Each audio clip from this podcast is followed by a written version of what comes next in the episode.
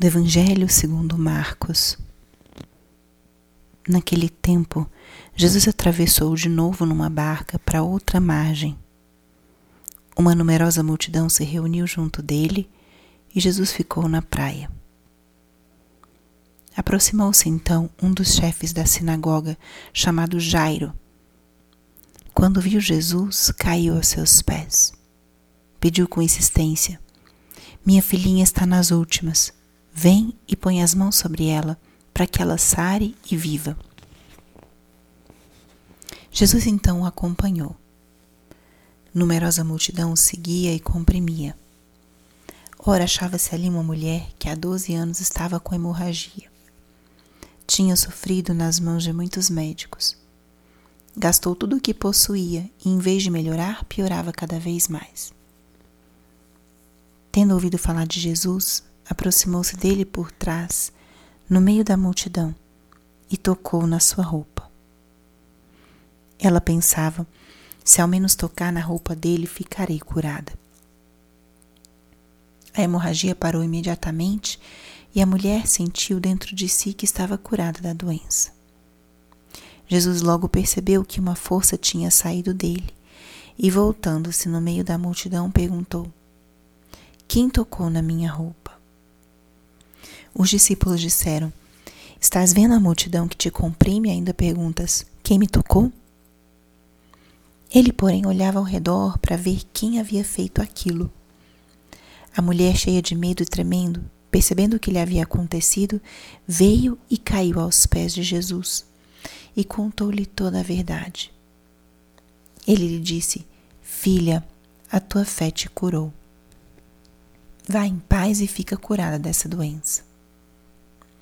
Ele estava ainda falando quando chegaram alguns da casa do chefe da sinagoga e disseram a Jairo: Tua filha morreu. Por que ainda incomodar o mestre? Jesus ouviu a notícia e disse ao chefe da sinagoga: Não tenhas medo, basta ter fé. E não deixou que ninguém o acompanhasse, a não ser Pedro, Tiago e seu irmão João. Quando chegaram à casa do chefe da sinagoga, Jesus viu a confusão que estavam e como estavam chorando e gritando. Então ele entrou e disse: Por que essa confusão e esse choro? A criança não morreu, mas está dormindo. Começaram então a caçoar dele, mas ele mandou que todos saíssem, menos o pai e a mãe da menina e os três discípulos que o acompanhavam. Depois entraram no quarto onde estava a criança.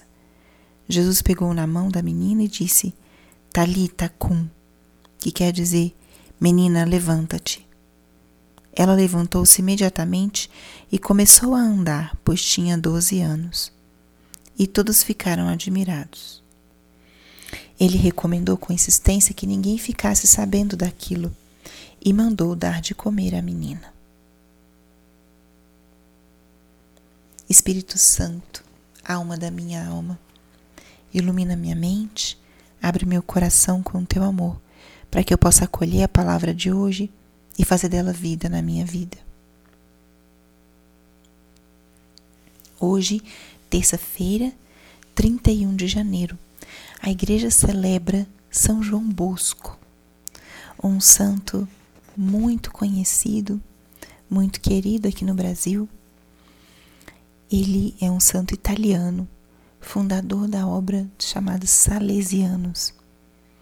Dom Bosco foi um santo que desenvolveu um trabalho, uma missão com os jovens, tirando-os de situação de vulnerabilidade, de marginalidade, dando a eles um lar, um ambiente fraterno, alegre para eles se desenvolverem não só na sua vida cristã, cristã, mas como pessoas. Dom Bosco profissionalizava os meninos e ajudava que eles pudessem conseguir um trabalho digno e assim irem se santificando nas suas vidas. E foi um grande exemplo, um grande exemplo nesse contato, nesse trato com a juventude, que era ao mesmo tempo que simples, profundamente transformador. Um dos traços mais importantes dessa forma de Dom Bosco tratar os seus jovens era o amor com que ele acolhia e tratava cada um. E aqui no nosso Brasil é um santo muito popular, muito conhecido, a quem nós podemos pedir a intercessão, especialmente nesse dia 31 de janeiro. E a palavra de hoje? O tempo comum, ele nos ensina, nos mostra os gestos, as ações, as palavras de Jesus. E através disso nós vamos transformando, deixando-nos transformar. Vamos deixando que o nosso coração seja tocado e cristificado. Nós escutamos um relato longo que, na verdade, revela dois milagres de Jesus: o milagre da ressurreição da filha de Jairo e o milagre da cura da mulher que sofria de uma hemorragia, de um fluxo de sangue. Mas eu hoje vou convidar vocês a prestarem atenção numa expressão que aparece tanto no encontro de Jesus com Jairo, quanto no encontro de Jesus com a mulher que sofria de hemorragia.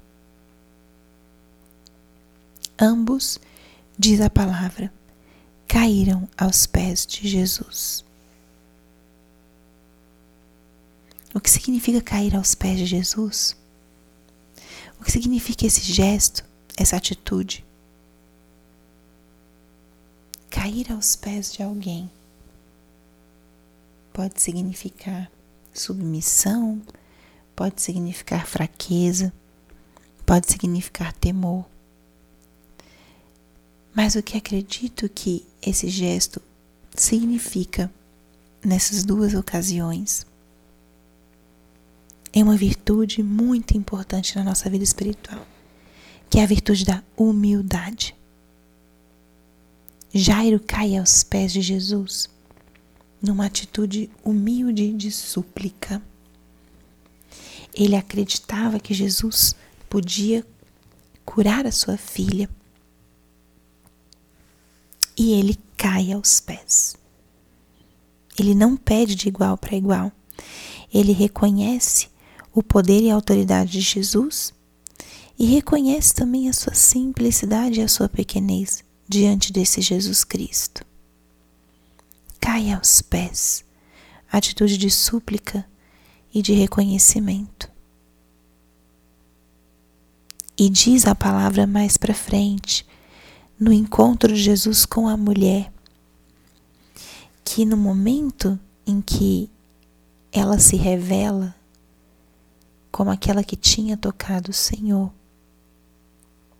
Diz a palavra, ela caiu aos pés de Jesus e contou-lhe toda a verdade. Outro matiz da humildade, abrir a alma e o coração, revelar-se tal e qual se é, sem medo de rejeição, de julgamento essa mulher se abriu e revelou toda a sua verdade. Caiu aos pés de Jesus. E nós, nessa terça-feira, qual é a nossa atitude diante de Jesus ao início desse dia? Eu preciso cair aos pés de Jesus? Façamos esse, esse gesto na nossa imaginação. Caia aos pés de Jesus hoje. Se coloque aos pés de Jesus. Rasgue diante dele o seu coração. O que você precisa contar para ele, revelar para ele. o que você precisa suplicar ao Senhor, como fez Jairo. Caia hoje aos pés de Jesus e deixe que a graça, que o amor dele te toquem profundamente. Glória ao Pai, ao Filho e ao Espírito Santo, como era no princípio, agora e sempre. Amém.